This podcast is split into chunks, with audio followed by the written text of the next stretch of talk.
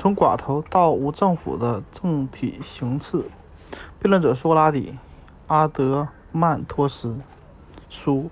阿德曼托斯先生，你是否相信俗话说的“飞得好的雄蜂没有刺”？可是我们人世间被称为能飞的雄蜂就不同，它们有些没刺，有些却长了一根一身很毒的刺。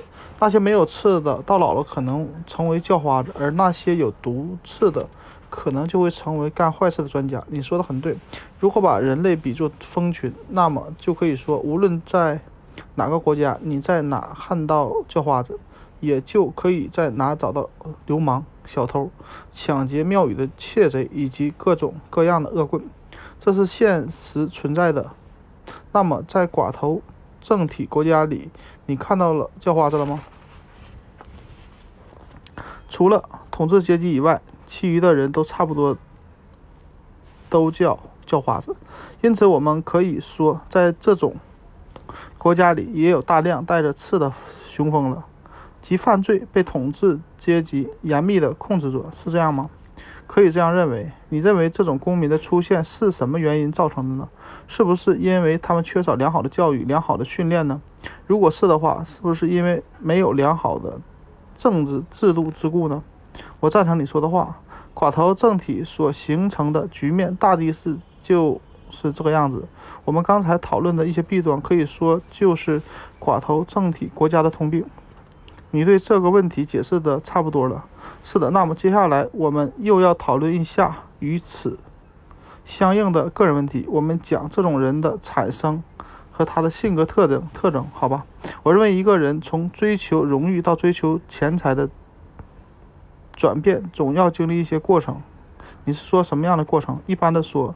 荣誉政体的代言有了个儿子，起初儿子的一切行为都效仿其父亲，他会沿着父亲的足迹走下去。但是后来突然发现，父亲这艘政体大船触了礁，沉了海，落得人财两空。比如他父亲可能是一个将军，或者或掌握了其他什么大权，后来被人告发独生子有死罪。受到法庭制裁，所有的财产都被没收了，于是他就因此感到迷失了方向。这类的事情很可能发生。这个儿子目睹了这一切的惨状，既没有了靠山，又丧失了家产。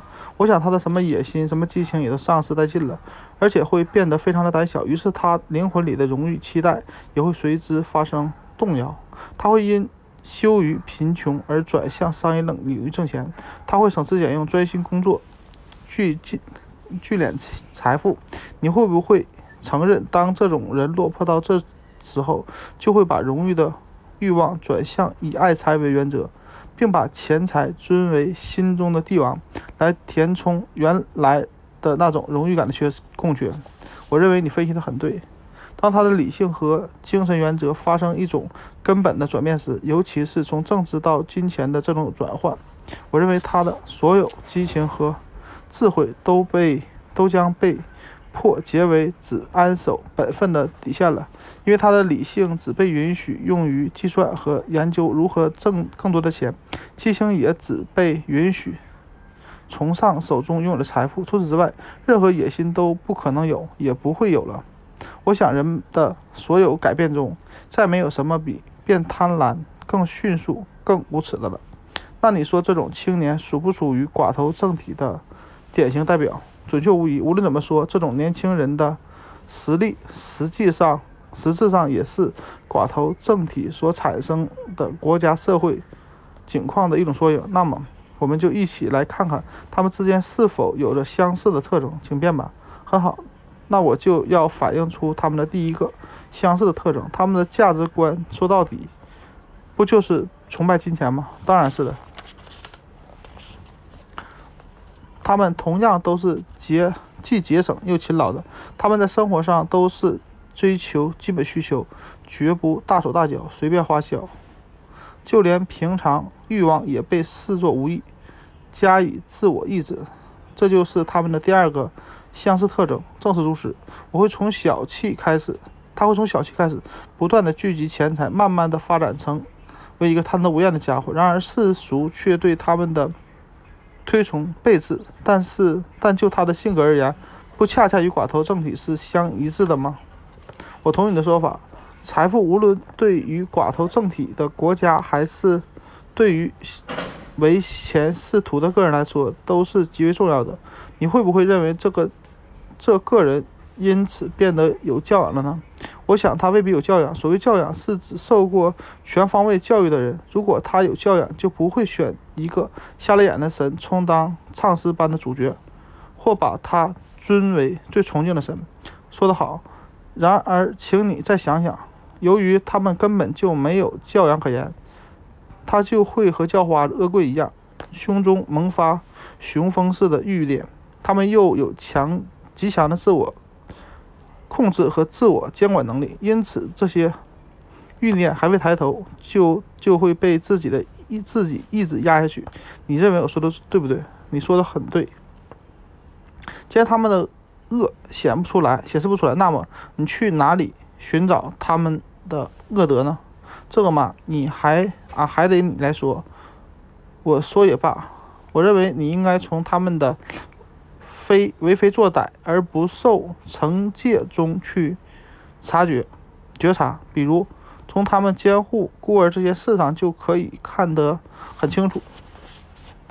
请继续说，问题很清楚。给他啊，在给他带来荣誉的交往、交往、交易往来中，他们。签订各种契约时会显得很诚实，以此取得好名声。这是他们心灵中比较善良的部分起了作用。也就是说，他们为了挣更多的钱，不得不把心中的恶、邪恶的欲望压下去，并善于用委婉的劝导方说服对方，以取得对方的信任。这样，他就可以不断的敛财了。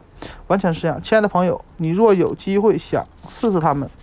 就一定会发现，他们当中大多数人一定有机会花别人的钱时，风雄雄风似的树啊欲欲本性就会暴露于。是的，这就是他们的真面目。我们可以从这种人摆脱啊始终不能摆脱内心矛盾的生活状态中看出，他们其实不是真实生活着的人，而是属于具有某种双重性格的人。要说他们有什么好的话，我想一句话可以概括：善的方面总是战胜恶的方面。对，我以为这种人在一些公共场合也许会赢得人们的尊重，但是由于潜藏在自身内心的东西却远离真正的至善，所以人间的真情在他们身上是找不到的。我也是这么想。再说节俭，因为。把他把钱看得比生命还重要，所以在政体竞争中，他就不会轻易大耍豪兴。熟知也正由于此，他就成了竞争中的弱者，难以取得胜利和荣誉。他们舍不得花钱去争名夺誉，担心因为竞争中花钱而滋长自己将来的穷凶极恶。所以在真正的寡头政体风尚中，他们会。只会损失一小部分钱才成为政坛的败者，但实实在在的钱却保住了。你说的极妙。那么，我们是否可以说，那些吝啬无比、只想赚钱、不愿意花钱的人，他们和国家的寡头政体是不是相类似的呢？的确是类似的。下一步，我们看来就要讨论一下民主政体的起源和它的本性，然后再讨论与之相相似的个人品格。从比较中，然后再做出我们的判定，这是我们研究问题的方法。你说，从寡头政体转变为民主政体要经过什么样的过程？一个国家是不是变得越富就越好呢？你这啊，这又得你来说明。那好吧，我认为，统治者既然知道自己的政治地位靠财富得来，因此他们就会觉得不必要用法律来禁止年轻人。中出现败家子的现象，他们把钱借给这些年轻人去挥霍，但是但要他们用钱财产来做抵押，或者收获他们的财产，从而使自己变得越来越富有，越来越有影响和荣誉。是这样，追求财富与朴素节制的生活本身不可能并存，不于同啊于一个界面，因为这两者是互为冲突的，所以二者必去其一。这。对一个国家的人民而言，道理是一样的，这是无可厚非的，无可非议的。在寡头政体国家中，很多人缺乏自制，又崇拜金钱、奢侈浪费，那就使得那些原本是贵族世家的子弟，很快的沦为无产的平民阶级。这种事的的确是很常见的，但是他们并没有离开国家，有的负债累累，有的成了草寇，有的两者兼有。他们像全副武装的风雄风，与击垮他们产业的以及其他的富贵者势不两立，互相。仇视、仇恨，互相妒忌，渴望着革命是这样。但是那些商人们却不把这些人的心理状态当回事儿，他们只顾日积日夜的赚钱，把自己金钱的毒药继续抛出去，寻找那些对他们的行为不存戒心的人，通过放高利贷的形式谋取暴利。他们的这些做法就像一种生育手段，使得无数。雄风似的人充满整个国家，结果就是这样的。当邪念的、邪恶的烈火已经燃起时，他们还未曾有灭火之意。不但如此，他们除了颁布禁止财产自由处置的法令之外，还要颁布有利于他们的法令。你说的是什么法令？可以强使人公民们留意道德的法令。如果我们能有一条法令通过，通则。所有的人都可以自愿签订并履行其契约时，由签订人自行自负损失。那么，像如上这类搞钱的无耻之徒，很可能就会变得减弱或抑抑制。我想，至少会减弱许多。但是就目前而言，我们的执政者实行的是地地道道的寡头政体。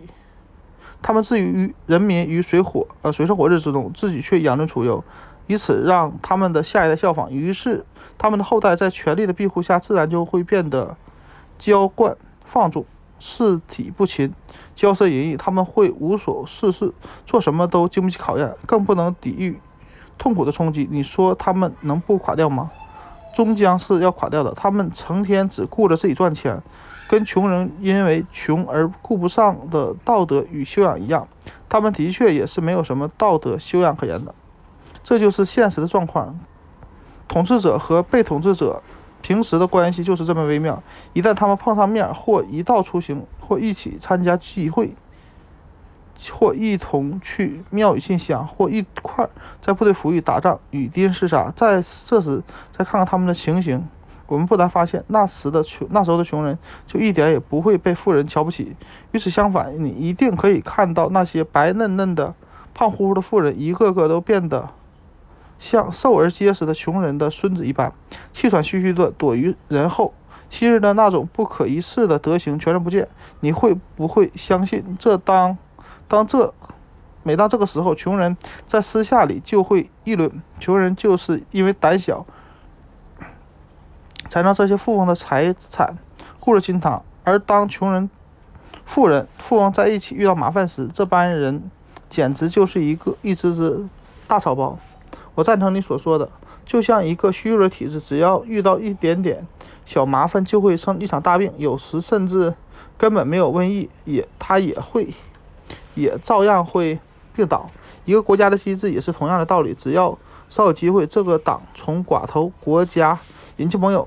那一党从民主国家引进盟友，外人插手了，党争出现了，内乱发生了，这个国家也就病入膏肓了。你说对吗？是这样的。